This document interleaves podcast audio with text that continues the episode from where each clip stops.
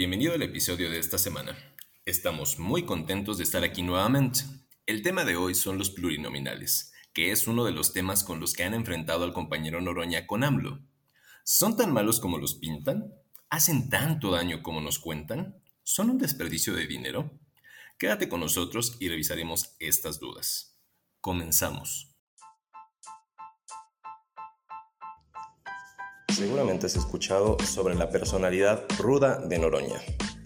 Queremos contarte el otro lado, el lado de su profunda lucha social, de su fuerte defensa de la transformación del país. Acompáñanos a descubrir por qué creemos que él debe ser el candidato en 2024 y así lograr la profundización de la política social en favor de los olvidados y saqueados por décadas. Y sí, aunque se arda la derecha. Nuevamente con ustedes, compartiendo con nosotros, está nuestra compañera y amiga Nubia. Nubia, ¿piensas que los pluris son lo peor que le ha pasado a nuestro país? Hola Pavel, muy contenta de estar de nuevo aquí en este episodio número 6. Pues no, como la figura se, se creó, no, no era lo peor, no era el, el objetivo, pero bueno, en el transcurso del episodio vamos a ir diciendo pues por qué. Intentaremos responder esta pregunta que acabo de formular a lo largo de este capítulo, así es que quédense con nosotros. Comenzamos con esta joya, joya de la señorita Paloma Sánchez. Ay, no me importa, le voy a buscar el voto. Pues si no te importa porque ya no vas a volver a ser diputado. Por eso soy pluri. Soy pluri. ¿Qué tal la señorita Paloma, eh? Diputada federal plurinominal por parte del partido del PRI. ¿No, Pavel? Sí, pues bueno, una joya realmente. Este comentario lo hizo eh, directamente durante la eh, sesión que se tuvo en la discusión de la reforma en materia eléctrica. Y pues bueno, fueron más de un video realmente. Le estaban, Ajá, sí. Le gritaban traidora, ¿no? Es que esta, esta discusión en materia eléctrica fue, fue un encontronazo muy fuerte entre, entre el gobierno y la oposición. Eh, porque pues, la reforma en materia eléctrica es todo un caso. Pero entonces le, le, gritaban traidora y ella se separó y muy fresca dijo, pues por eso soy pluri, porque no necesito sus votos, o sea, con una frescura muy tremenda. Por eso, este tipo de gente denigra mucho la figura plurinominal. Sí, pero pues bueno, ese fue uno de los que le cacharon. Hay otros videos donde hace otro tipo de cosas, pero pues bueno, entremos en materia. ¿Qué me vas a contar hoy, Nubia? Pues como la maestra, ahora sí, te vamos, vamos, vámonos desde el principio para ir entendiendo. Este tema de los plurinominales es un poquito más complejo de lo que se ha venido manejando por parte de, de, de esta idea a mi parecer, despolitizadora, de eliminarlos y con eso nos ahorramos una lana y con eso se acaban muchos problemas. No va por ahí. Primero, les voy a dar un poco de contexto. ¿Cuándo aparece la figura plurinominal en México? En 1977, durante el gobierno de José López Portillo, su secretario de Gobernación, Reyes Heroles, promovió una reforma en materia electoral para dar representatividad a los diferentes partidos en el Congreso. ¿Qué pasa aquí? En 1977 estaba el partido hegemónico, que era el PRI. Se podía llegar eh, a decir que podían tener el 100% de la Cámara con un presidente priista, entonces pues podían hacer prácticamente lo que quisieran. Curiosamente fue el PRI el que buscó esta figura para darle representatividad a los grupos minoritarios. Ahorita vamos a esa parte. Entonces, por lo pronto, en el Senado, que también hay plurinominales, tenemos 64 senadores de mayoría relativa. ¿Qué es la mayoría relativa? Los que llegan por voto directo. 32 de primera minoría, que serían los plurinominales. Y 32 plurinominales. Aquí en este caso en concreto, Pavel, se repite la representación. Están buscando eliminar los plurinominales, sobre todo del Senado, porque aquí sí, estos 32 de primera minoría y 32 plurinominales, los últimos no tienen, o sea, una de esas dos grupos de 32 tiene que desaparecer porque están doblemente representados. Entonces, les digo, los eh, diputados plurinominales son diputados que llegan a la Cámara, dicen que nadie votó por ellos, pero les voy a explicar por qué sí votamos indirectamente. Oye, Nuria, entonces quiere decir que no nada más hay plurinominales en el O sea, no nada más hay eh, eh, diputados en la Cámara de Diputados, nada más, no nada más hay, sino también hay senadores. Eso no sabía. Sí, claro, hay 32 plurinominales en el Senado, que son los que está, Tatiana Cloutier y Martí Batres eh, han metido iniciativas para quitar 32 senadores, porque te digo, se duplica ahí la representación. Eso quiere decir, para no ser tomado como tendencioso, que Xochitl Galvez y que todas las veces que estuvo el compañero Pablo Gómez eh, directamente ahí pudieron haber sido plurinominales en el Senado. Bueno, o sea, Xochitl Galvez lo pues es, ¿no? Pero... Ajá. Sí, sí, sí. Sí pudieron, o sea, y no está mal. O sea, esta figura, ahorita vamos a irlo explicando por partes, no es una figura eh, demoníaca como lo han tratado de, de exponer el problema con el Senado, te digo, es que hay 32 de primera minoría que en, general o, en básicamente son, es lo mismo que plurinominales. Los plurinominales son representantes de la primera minoría. Entonces, aquí se está repitiendo esa figura en el Senado. ¿Sí? Es un tema aparte de la Cámara de Diputados. Te voy a platicar cómo llegan los plurinominales si nadie votó por ellos, cómo tienen un curule, una curule en, el, en la Cámara de, Diputados si votas por ellos. Cuando tú vas y te paras a las elecciones eh, y marcas tu, boleta eh, con tu candidato de favorecido con tu voto, de la parte de atrás vienen los plurinominales que tocarían si, si marcas ese, ese recuadro. Entonces, indirectamente estás votando por ellos. Efectivamente, no hacen campaña ni van a pedirte tu voto. Es un tema interno de los partidos políticos que, a mi parecer, sí requiere reestructurarse vamos viendo. ¿Quién elige quiénes serán los plurinominales? No lo elige la gente, no lo elige el INE, lo eligen las dirigencias de los partidos políticos. Hacen listas internas, así de 40, ¿no? 40... Eh, sí, candidatos. candidatos para ellos, ¿no? Entonces, de esos 40, les va cayendo como, como la lotería, ¿no? O sea, por ejemplo, si Morena ganó con eh, sus votos cierto número de, curules para plurinominal, pues si eres el número uno de esa lista, pues ya estás ganando, ya, de plano tú vas a tener tu curul. Si eres el 40, no sabemos. O sea, entre más vayas a bajando la lista, menos probabilidades tienes, por lo cual es obvio que se pelean los primeros lugares de las listas de que hacen las dirigencias de los partidos, ¿no? Eh, no, te digo, la cantidad de plurinominales que tiene cada partido no lo marca el INE. Es una fórmula ya predeterminada entre el porcentaje de nivel nacional y el porcentaje de votación por cada circunscripción. En México tenemos cinco Ay, circunscripciones. Se me está trabando todo. Sí, así. Son fórmulas, te digo, ya determinadas. Eh, sí, que lo que comentan, perdón por la, interrupción, lo que comentan acerca de las circunscripciones es que en un momento dado el partido en el poder, digo, no es estar en contra del PRI, sino que estuvieron muchísimos años y lo que hacían era dividir el país, el país está eh, dividido en, en cinco circunscripciones y la, lo resonificaban con base a los intereses que ellos tenían y a sus posibilidades. Así es, exactamente. Entonces, bueno, la función de los plurinominales, y aquí espero que vayan entendiendo por qué se generó esta figura. La función de los plurinominales es generar un equilibrio con los diputados de mayoría relativa. Los de mayoría relativa son los que vas y votas, los que sí hacen campaña, los que sí andan muy jijijaja en hora de, de campañas electorales.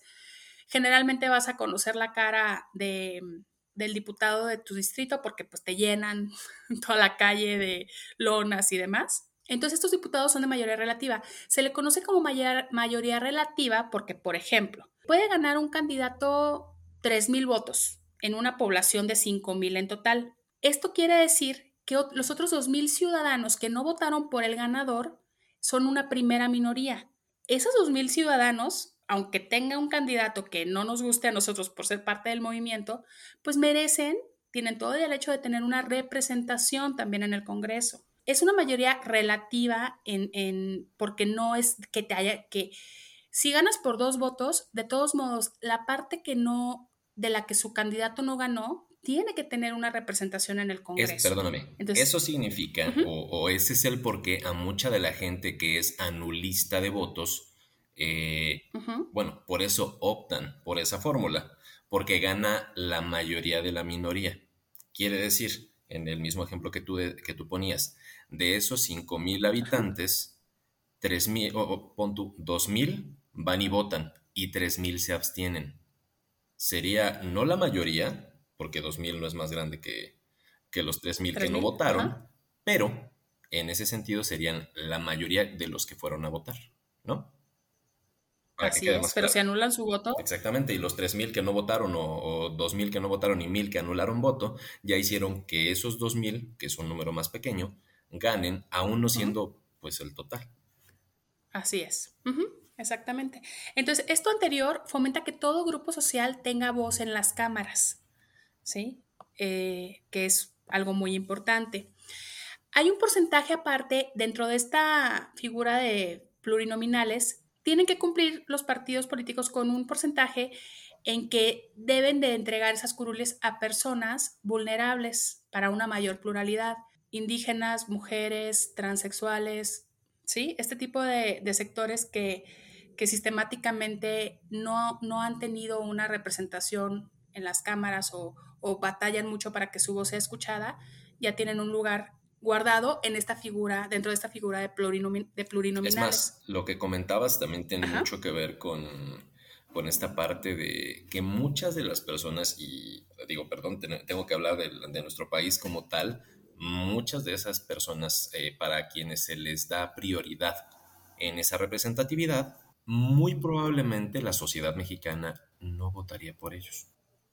Eh, justo, exactamente. Por eso no, y no por eso como, diputados de mayoría o como la cara. Probablemente. Por ponerlo de que, una manera. Que también, la, que también la, los diputados de mayoría tienen un porcentaje que tienen que cubrir con esas cuotas de, de personas este, en estado vulnerable, pero se tiene que también asegurar su lugar en los plurinominales. Sí, a lo que, a lo que me refiero. O sea, no es lo mismo poner a una persona trans con el estigma social que esto representa que poner a un actor eh, o a un futbolista. No sé si me estoy explicando. Totalmente, sí, exacto. Sí, sí, sí. Que bueno, entonces, nos sale el tiro por la culata con esos. Exactamente. Pero entonces los plurinominales, pues no son malos per se. O sea, es, para, para, como bien dices, tener o garantizar, garantizar esa, esa representatividad que de otra forma sería muy difícil porque no sé, perdón, no tengo el dato de, de este, en México cuál es el número de personas de la comunidad trans, pero no es, no es muy grande, pues, como para poder decir o para poder enfrentarlos contra, bueno, en votos, en comicios, contra, pues, el, la, la, sociedad en general, ¿no? Claro, exactamente. O sea, como figura el plurinominal en papel, no es para nada, un, no, es, no fue mala idea, o sea, su objetivo es muy claro, muy específico, pero vamos siguiendo para que ir este, deshebrando el problema con los plurinominales. Eh, bueno, entonces otra función, que los partidos pequeños tengan presencia en el Congreso, que participen en la discusión y elaboración de las iniciativas, o sea, que por ejemplo ahorita no sea nada más Morena quien decida, diga, ponga, no, o sea, que también haya, que, que, haya plurinominales por parte del PRI, del PAN, del Movimiento Ciudadano, del PT, del Verde, colaborando en la discusión, ¿no? Haciendo un balance. ¿Me quieres, me, estás diciendo que, o sea, cuando el PRI era el, partido hegemónico, que lo fue durante muchos años, no, eh, pues no tenían ya, eh, pues los partidos que no eran el PRI, los, los partidos pequeños, eh, la oposición, no nada más el PAN, porque no nada más es oposición, no tenían ya escaños asegurados en el, en el Senado directamente o, en la. En la, en, no, no para nada. O sea, por eso te digo que es muy curioso que esta práctica o que esta figura haya salido de un gobierno priista. O sea, quisieron dar un poco de contrapeso a la mayoría que todavía continuaron teniendo, porque te estoy diciendo, te estoy, te, digo que esta, eh, este cambio fue en 1977. ¿Cuántos años pasaron? para que el PAN empezara a figurar, que fue el primer partido que empezó a hacerle, entre comillas, competencia al PRI. Sí, sí, sí, de acuerdo. Digo que el PAN nace por otras cosas y, de un movimiento reaccionario, pero sí, sí, sí, de acuerdo. O sea, la parte, entonces, lo que estoy medio O sea, pero fue el primer partido que le pegó, fue el primer partido que le pegó electoralmente al PRI. Exactamente. A eso voy. Sí, sí, sí. Ajá. De acuerdo. Sí. Bueno, entonces, aquí el gran dolor, y aquí voy a repetir algo que dije en el episodio pasado, estamos muy resentidos con la clase política, nos sale muy cara por los pocos resultados que a nuestro parecer, Dan, ¿cuánto nos cuestan los diputados plurinominales? Porque creo que este es el mayor argumento, ¿no, Pavel? Que nos salen muy Pues caros. entre tanto, sí que se gasta mucho y que ese dinero se puede reencauzar a este, así como las, las prerrogativas que le dan a los partidos políticos. O sea, está bien. Sí es una lana, son 300 millones de pesos anuales. En, en la Cámara tenemos 300 diputados de mayoría relativa. Estos sí llegaron por voto directo, hicieron su campaña, como ya dije, pero los plurinominales son 200. Estos 200, estoy hablando nada más del costo de estos 200, es de 300 millones de pesos anuales aproximadamente, porque pues yo no tengo conocimiento de sus nóminas, ¿verdad? No sé qué otras cosas les, den aparte de su, de su sueldo. 300 millones de pesos eh, anuales es una lana bastante considerable, pero a nivel presupuesto, proporcional al presupuesto total, no pinta. Si no pintaban los 2.500 millones de pesos de las prerrogativas, pues esto tampoco pinta tanto. No quiero decir, me estoy avalando que yo soy feliz de darle este, este dinero a los plurinominales, sobre todo por la discusión a la que vamos a entrar ahorita. Mira, ya quedó claro que la figura plurinominal es para representar a las, a las minorías, al segundo lugar, digamos, segundo, segundo, tercero, cuarto lugar de las elecciones, para que cada uno de nosotros, seamos panistas, perredistas, petistas eh, del verde, tengamos voz en el Congreso. Perdóname, panista yo no. sí, no, disculpa. Pero tienes alguna tía panista, ¿a poco sí, no? Con eso. Todos tenemos ah, una ahí, tía ahí panista. sí me ganaste, pero yo no. Ah, bueno. ok. Bueno, ya quedó clara esta idea. Espero que les haya quedado claro. Ahora, la discusión que se dio entre AMLO, que era lo que mencionabas al principio del programa, del episodio, la discusión que se dio entre, entre la postura, la posición de AMLO y la posición de Noroña fue que Noroña defiende la figura plurinominal y AMLO siempre, desde la campaña, su promesa ha sido desaparecer plurinominales. Estamos dando las razones de por qué los, la figura plurinominal es importante. Si desaparecen los plurinominales, le das a la mayoría una representación que no tiene en la sociedad. Es decir, si tú cuentas nada más a los que ganaron, por ejemplo, de Morena, o vamos a ponerlo así, que estamos en Guanajuato, ya ves que ahí es panista de hueso colorado. Si no existieran los plurinominales, ¿quién estaría gobernando completamente ese pues estado? Sí, el, el, PAN. el, PAN. Exactamente. Bueno, el, el partido hegemónico Sí. ahí. Ah. El partido hegemónico ahí en Querétaro. ¿no? Y no sé en qué otro, otro estado se me va. Pero entonces le das la mayoría al PAN, le das a esa mayoría una representación que no tiene en la sociedad, porque en, en, Guanajuato también hay morenistas, hay petistas, hay de movimiento ciudadano, entonces le estás dando todo el poder a él, no, no le estás dando a estas demás personas voz en el Congreso. Como ahora la mayoría la, tiene el movimiento, lo más fácil es decir, pues sí que desaparezcan, porque los primeros afectados ahorita serían el PRI, el PAN y otros partidos de, de derecha, ¿no? Y también los partidos pequeños del movimiento. Pero estás de acuerdo que eso Pero es un si movimiento ellos... bien soberbio y que en una de esas, cuando no seas mayoría, porque eventualmente puede Ah, llegar a suceder, exacto. pues te estás, Ajá. este, bueno, estás siendo imparcial. Haciendo además. harakiri. Más allá de, bueno, harakiri no es el nombre, el nombre es seppuku, Bueno, lo que sea. digo, perdón.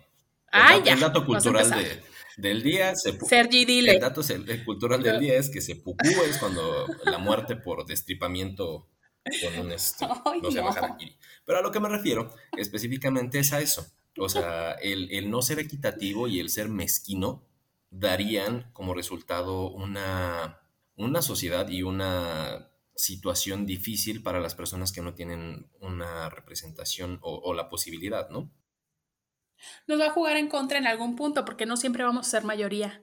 ¿Sí? O sea, si esto se aprobara de que no hubiera plurinominales, nos va a jugar en contra porque el día que seamos oposición no vamos a tener voz en las cámaras. No, y aparte, perdóname la, la- la cochinada. Nosotros, eh, como, como sociedad y como parte del movimiento, nos hemos llenado la boca así completa de decir, no, pues es que el PRI, uy, pues era súper mala onda, súper mal plan. Y en este momento estamos actuando de esa mezquina forma. ¿Cómo es posible? O bueno, no actuando todos, pero el, eh, el spin o el giro que quiere darle el gobierno a, con, este, con estas políticas, ese es exactamente, ¿no? ¿O lo entiendo Mira, mal? el gobierno, ah, no, no, tienes toda la razón. O sea, no quiero pensar que el gobierno es el que tiene esta... mm, Yo quiero pensar, te voy a decir así mi opinión muy personal, que el presidente lanza su iniciativa porque esta es una, esta fue una promesa de campaña, pero que él confía en que el Congreso va a tomar una decisión correcta para la vida democrática del país, ¿no? O sea, hay que recordar siempre que no es nada más el, legisla el, el ejecutivo, también es el legislativo y el legislativo tiene que hacer su chamba. Entonces, bueno, o sea, la- en este sí, sentido, sería- desde tu- pero lo, que, lo que estoy entendiendo es que el trabajo del Ejecutivo es moderar esa, esa propuesta de campaña. Exactamente, pero entonces cuando Noroña se posiciona y defiende la figura plurinominal, pues vienen todos esos ataques de traidor, vulgar, ambicioso, lo de siempre, ¿no? Y no se van a buscar un poquito más al fondo de por qué se defiende esta figura plurinominal. Y aparte, Es una medida y popular. aparte, perdóname, disculpa, no sé si, si vaya a tocarse a posteriori, pero los primeros, eh, las primeras representaciones eh, a nivel poder eh, legislativo del PRD fueron plurinominales.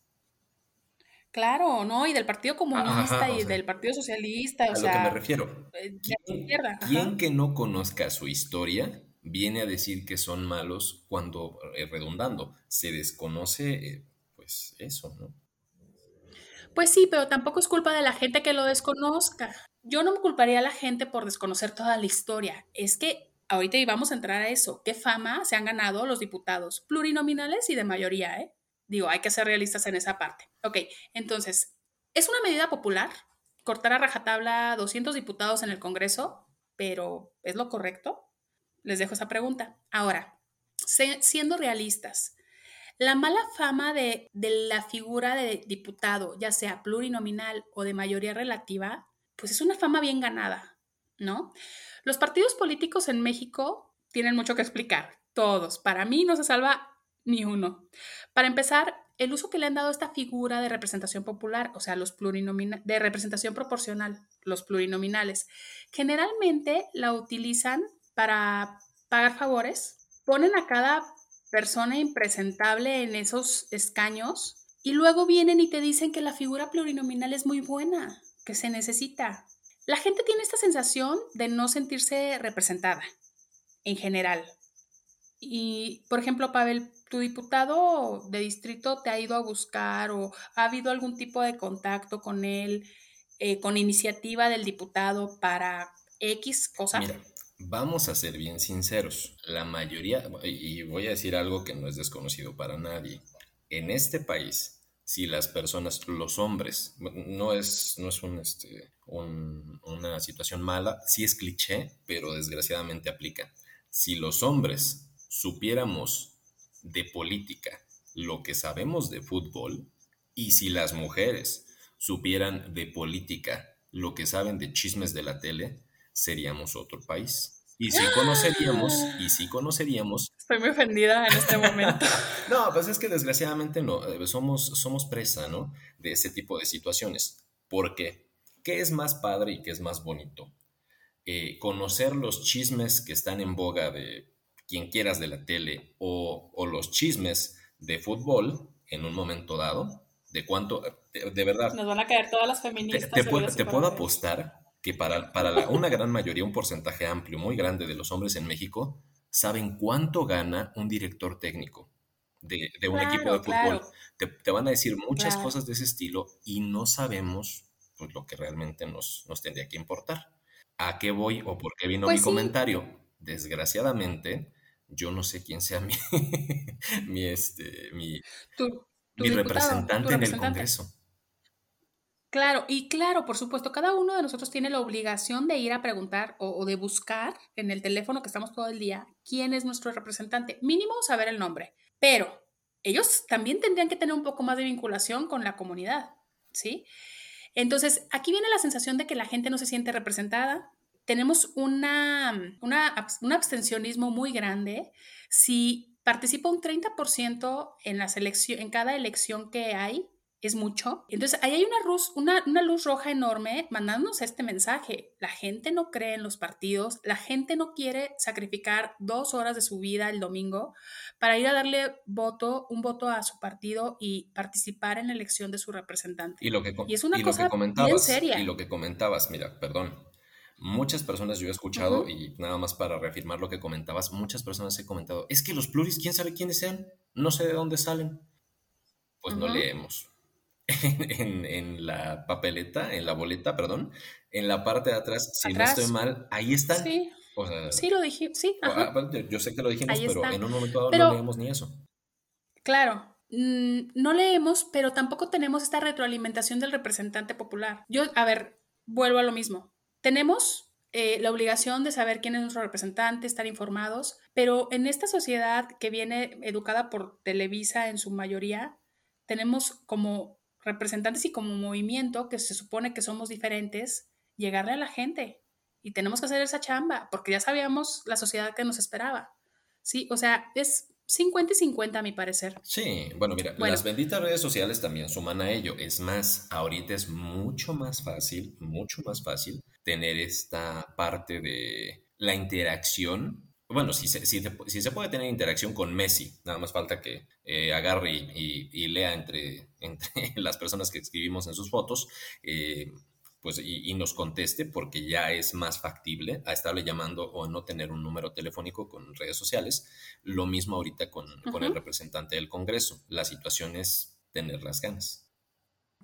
Mm, y el interés y, el tiempo y las energías, porque también acuérdate lo que decíamos en el, en el episodio pasado, tenemos una sociedad, un gran sector social que vive al día y pues a lo mejor no está muy interesado en filosofar sobre política y sus representantes, ¿no? Bueno, entonces, ¿por qué se han ganado esta mala fama? Aparte, es, presentan a candidatos mm, deplorables, ¿no? Tienen una mala respuesta en su trabajo legislativo. Gran parte de ellos solamente van a levantar la mano. No hay comunicación entre los diputados y sus representados. Y esto siendo una constante, pues yo pienso que no hay recurso lo suficientemente pequeño que, que al pueblo le parezca bien pagarle. A mí en lo particular, eso, esta es mi sensación, ¿no? O sea, con estos resultados y con esta estructura de, representantes populares, es difícil, o sea, se tiene que picar piedra y se tiene que picar desde muy abajo. ¿Qué hacer?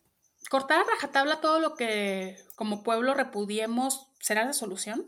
O sea, con esto de la austeridad y, y, poner el curita de que, bueno, ya no le vamos a pagar a 200 plurinominales, sana, sana, ¿crees que sea solución?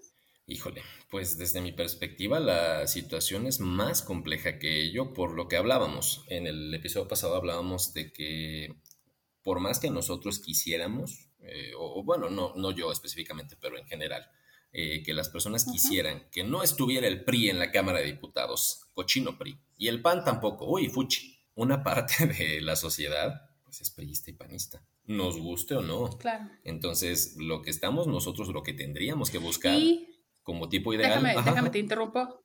déjame te interrumpo aquí. A ver, sí son del PRI y del PAN y, y nosotros estamos muy en contra de eso, pero siendo realistas y tenemos que buscar aquí un equilibrio, pues va a haber iniciativas o modificaciones o, o, discusiones donde ellos tengan un punto y donde puedan enriquecer las propuestas de izquierda o, o de plano decir, oigan, están equivocados en esto. O sea, el contrapeso, este equilibrio entre los poderes se tiene que generar. Y se tiene que generar también para, como dices, que la otra parte se sienta y sea representada. Más allá de que, se, de que se sienta representada. O sea, es un hecho. Yo, sí, bueno, rápido, o sea, podemos preguntar en, en, la, en el transporte público quién le va a cuál y quién le va a cuál otro. Y va, va, va a existir esa representatividad en un momento dado. La situación ahí específica es no llegar a ser eh, tiránicos al momento de aceptar ese tipo de cosas. Y, perdón, ya para cerrar, discúlpenme, la parte de los contrapesos. Esos contrapesos se construyen y se generan por sí mismos. No es que, ay, bueno, pues este, ya somos contrapeso, denos todo, porque también tienen que asumir su, su papel como minoría, que es mucho de lo que los entre comillas contrapesos. No, tienen que ser chamba de... Claro, tienen que ser muchísima negociación ahí, pero ya dentro de la negociación pueden aportar cosas buenas. ¿no? No todo debe de ser malo, así como de los villanos de la película. O sea, es como generalizar de, manera muy, muy, muy, no sé, simple. Entonces, bueno, aquí yo en lo particular creo que sí se tiene que hacer una reestructura en cuanto a los plurinominales. De hecho, viene una reforma, una iniciativa de reforma electoral por parte del presidente que viene muy interesante ya después lo tocaremos, este, porque más allá de la cantidad no se va a resolver ningún problema si sigue habiendo esta desconexión de los representantes con la gente. Esta relación es distante y eso sucede porque los diputados no tienen funciones específicas más allá de legislar o gestionar presupuestos. O sea, hay temas de gestión de problemas públicos locales que son inmediatos a la gente que realmente la sufre eh, en el lugar donde viven, que puede ser, pues, para empezar, seguridad, la luz, el agua, y que normalmente se, se canalizan a los municipios, pero ¿qué tan eficientes son los municipios para resolver los problemas? ¿No? Entonces yo creo que sí tendría que haber una, tener, los diputados tendrían que tener como marco laboral una gestión abierta, pública y regulada para acercarse a sus representados, pero como obligación, o sea, por ejemplo, Noroña sí va y se para en las plazas y escucha y da su teléfono y, y, estas cosas, ¿cuántos diputados lo hacen? ¿No? Entonces, lo, que ya, dijiste hace un rato, eh, o lo que yo comenté también, que no sé quién sea mi, mi congressman, dirían por ahí, o sea, no sé a quién acudir cuando se necesita algo más allá de, ay, quiero que acomoden o que tapen un bache aquí, sino cosas importantes. Así como en la reforma eléctrica, que, lo que pedían, exactamente lo que pedían es, oye, ¿cuál es tu persona en el, en el Congreso, quien te representa? Exígele. Esa es como lo más básico de los plurinominales, espero, haber sido un poquito clara. Por lo pronto, nos vamos a un testimonio de una compañera noroñista que se llama Carmen, que nos compartió su experiencia en este camino con siguiendo al compañero Noroña. ¿Nos ayuda, Sergi? Porque soy noñorista. Son más de 10 años de seguirlo, pero no fue hasta después de escuchar una videocharla titulada La burca sexual occidental que comprendí que Fernández Noroña no es un feminista de ocasión, sino que en realidad él va más allá. Él, es un humanista. Eh, los temas que toca en la charla, algunos yo ya los había contemplado y habían otros tantos que, que no, o no con esa profundidad y otros que de plano nunca me pasaron por la cabeza. Y él los aborda, eh, se pone en los zapatos de, de cada persona y pues habla de ellos sin ninguna pose, sin autocensura, sin miedo. Y cuando digo miedo me refiero a que no, no duda de, por ejemplo, hablar del aborto. Para la mayoría de los políticos, mm, al parecer les es muy incómodo. Por ejemplo, a, a López Obrador, yo recuerdo que le han preguntado al respecto y él contesta que el pueblo va a decidir. En cambio, Noroña no, él dice abiertamente que está a favor, pero sobre todo que quien debe decidir, son las únicas que pueden decidir somos las mujeres. Bueno, a él no le preocupa dar su posición a pesar de que pues sea impopular o que le vaya a restar seguidores o que tal vez sus detractores lo van a usar en su contra a él no, eso no, no lo detiene para decir lo que piensa. ¿Por qué? Simplemente porque es lo justo. Y eso a mí me parece muy valiente de él. Lo mismo sucede cuando ha votado en contra de las iniciativas del presidente, de algunas. Este, él pues estudia, las analiza y lo que yo valoro es que siempre nos dice el sentido de su voto antes de la votación y siempre nos da argumentos y no es que busque convencer, eh, sino que él pone todas las cartas sobre la mesa, pone pros y contras. Y entonces entendemos la razón de su voto. Y ya después con el tiempo reafirmamos que sí, que sí tenía razón. Si había alguna duda, pues el tiempo siempre le da la razón. Entonces esa es otra cosa que yo que yo he aprendido de él, que no hay que tener miedo a disentir, o a ir contracorriente, siempre y cuando tengamos eh, razones válidas. Jamás por polemizar, jamás por llamar la atención, simplemente porque es lo correcto. Y eso es todo. Qué bonito el audio de Carmen. Quiero puntualizar rápidamente de este dos cosas. Uno, y me encantó esta parte de que no le, no le interesa quedar bien. Él, aunque le cueste políticamente, no se va a mover, tiene una congruencia muy grande. Otra parte, que tiene esta conexión con la gente, que le explica el por qué. Por ejemplo, cuando menciona Carmen sobre que votó en contra de algunas de las menos iniciativas que ha enviado el presidente, porque lo podemos ver, la mayor parte de las iniciativas que ha mandado el presidente, Noroña las ha defendido con uñas y dientes. Hay puntos, eh, ciertas iniciativas que estamos tocando en estos episodios que le ha tocado eh, votar en contra y, dice por qué y le dice a la gente y lo explica mil veces. Entonces es muy padre el, testimonio de Carmen. Muchas gracias, Carmen. ¿Qué te pareció, Pavel? Genial. Se nota la sinceridad. Y sí, lo que comentas es cierto. Es más, eh, el compañero Noroña, pues es específico con, con esa parte de ser. Y pues bueno, uno de los distanciamientos que se dio eh, también en la campaña de, eh, anterior fue exactamente por eso. Es tan congruente el compañero Noroña que dijo, yo no voy a ir a, una, a un acto público con el compañero presidente ahora hasta que él se desdiga y le quite el perdón que le ofreció a Calderón eh, directamente por haberse robado la presidencia, ¿no? Que Calderón al momento brincó y dijo, pues yo no le he pedido perdón. En un momento dado no fue con él, a ninguno, siguió llamando a votar y todo porque se apoya, pero en ese sentido fue congruente con sus dichos. Entonces, pues bueno, rápidamente, eh, pues la situación aquí con el tema que estamos checando, pues eh, se deviene esta parte de pues, los absurdos, ¿no? Que, llegan a, a, tornarse en ese sentido algunos de los de las evaluaciones o de la agenda, por llamarlo de alguna manera, porque es lo que han comentado, de la agenda de la derecha con esta parte o este tema de los plurinominales. En un momento dado, mucha gente dice que los plurinominales debieran quitarse por las razones más de peso o más absurdas que se quieran ver.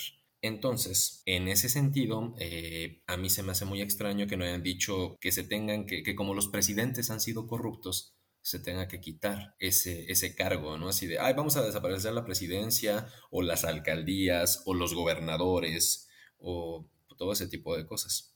Por lo que representa que no, no tienen ni pies ni cabeza, ¿no?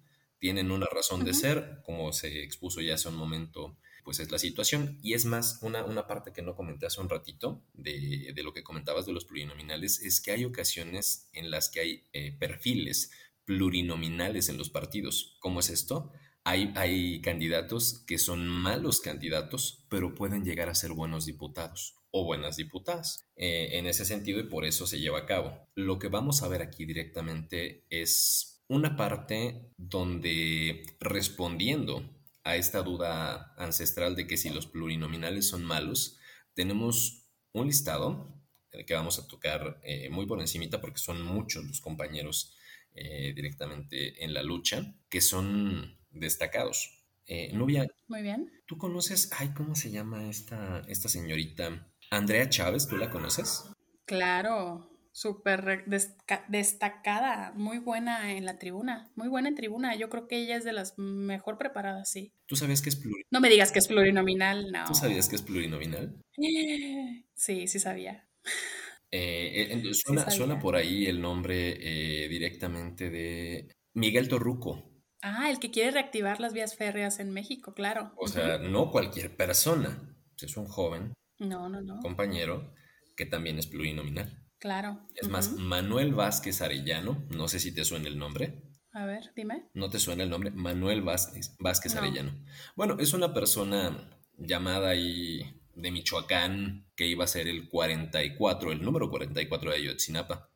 Ah, es cierto. También, claro. también es plurinominal. Eh, en ese sentido, eh, Salma Luébano. Sí, sí, la ubico perfecto. Pues también, lo que comentabas, es parte de un colectivo con poca representación a nivel nacional y en un momento dado, pues es también plurinominal en este caso. Muy activa también en la legislatura, ajá. Entonces, no cualquiera eh, o ninguna de las personas que están como plurinominales, no todas tienen que ser malas o flojas o laxas o cochinas por el simple hecho de ser plurinominales. O sea, lo que comentábamos hace un rato. Eh, sí, te escucho, discúlpame. No, no, no, y eso, justo. O sea, y no es la figura plurinominal, es quien llega a la figura plurinominal, quien llega a ocupar ese lugar, porque diputados de mayoría relativa está Margarita Zavala, está Cuadri, eh, por nuestro movimiento estuvo Sergio Mayer. Autogol. No, Sergio Mayer, perdón, no, él no, no, no, no, perdón, me estoy equivocando, él sí fue por voto. ¿eh? Ajá, sí, fue de, fue mayoría.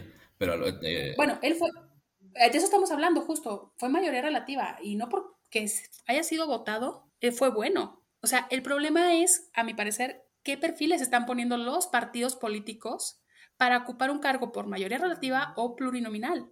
Nada es garantía. Exactamente. Entonces, realmente espero que hayamos logrado desmitificar esta, pues esta mala, mala imagen, ¿no? Que eh, por cierta agenda se les ha dado a las personas que son plurinominales sin tomar en cuenta lo que decíamos hace un rato, que es necesario que el mismo PRD, que el Partido Comunista, que toda la oposición hubiera sido el triple de difícil llegar a tener representación o representatividad en las cámaras si no existiera esa figura. Exactamente. O sea, la figura como tal de un plurinominal no es como lo cuentan. O sea, el problemita está más, más abajo, pero esperemos que lo hayamos explicado de la mejor manera. Lo que comentábamos, inclusive hasta de lo del fuero, pues son clichés, son malas informaciones que repetimos, que no investigamos, que no conocemos. No es malo no saber. La situación es quedarte con lo que te cuentan y desgraciadamente pues sale todo esto, ¿no? Claro.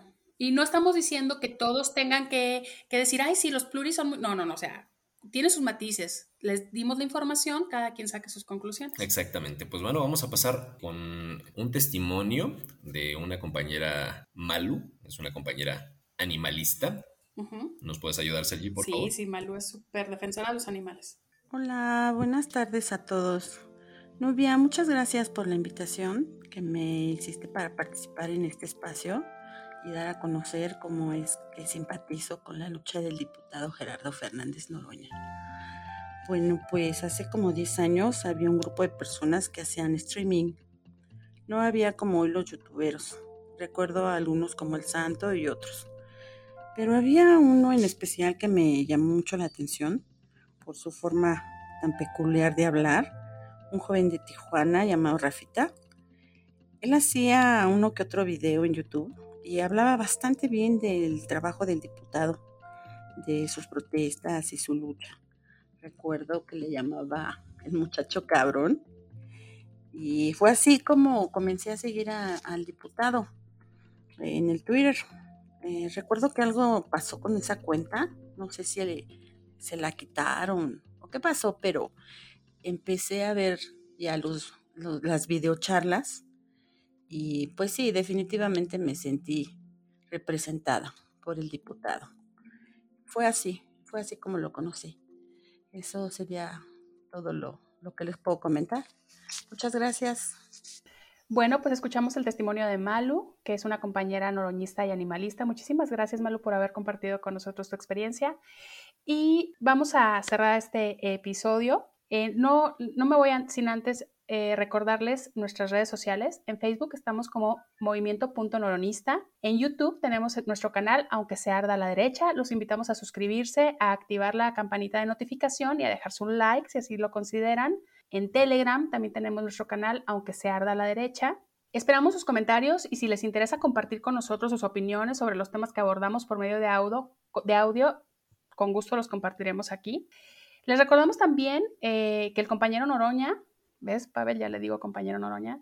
Tiene una videocharla todos los días en su canal de YouTube, generalmente a las 6 de la tarde, donde informa de los temas diarios. Pavel, pues ya voy a cerrar. Un gustazo estar aquí con, con ustedes. Encantado y muy, muy contento de, del tema que tocamos el día de hoy. Muy interesante, estuvo bueno. Ahí a ver con qué sorpresa salimos en el próximo.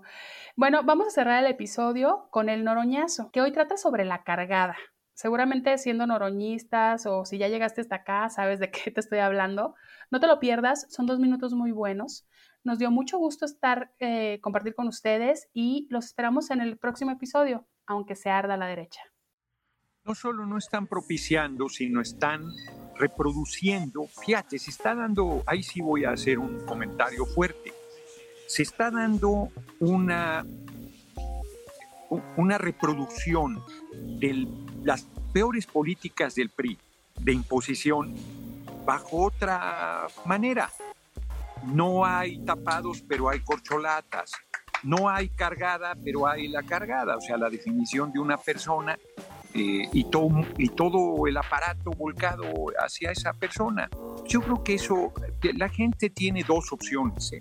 El movimiento Morena, PT Verde, la base, el pueblo, la mayoría que está apoyando y que seguirá apoyando este movimiento, yo no tengo duda que vamos a ganar en 2024, tiene solo dos opciones.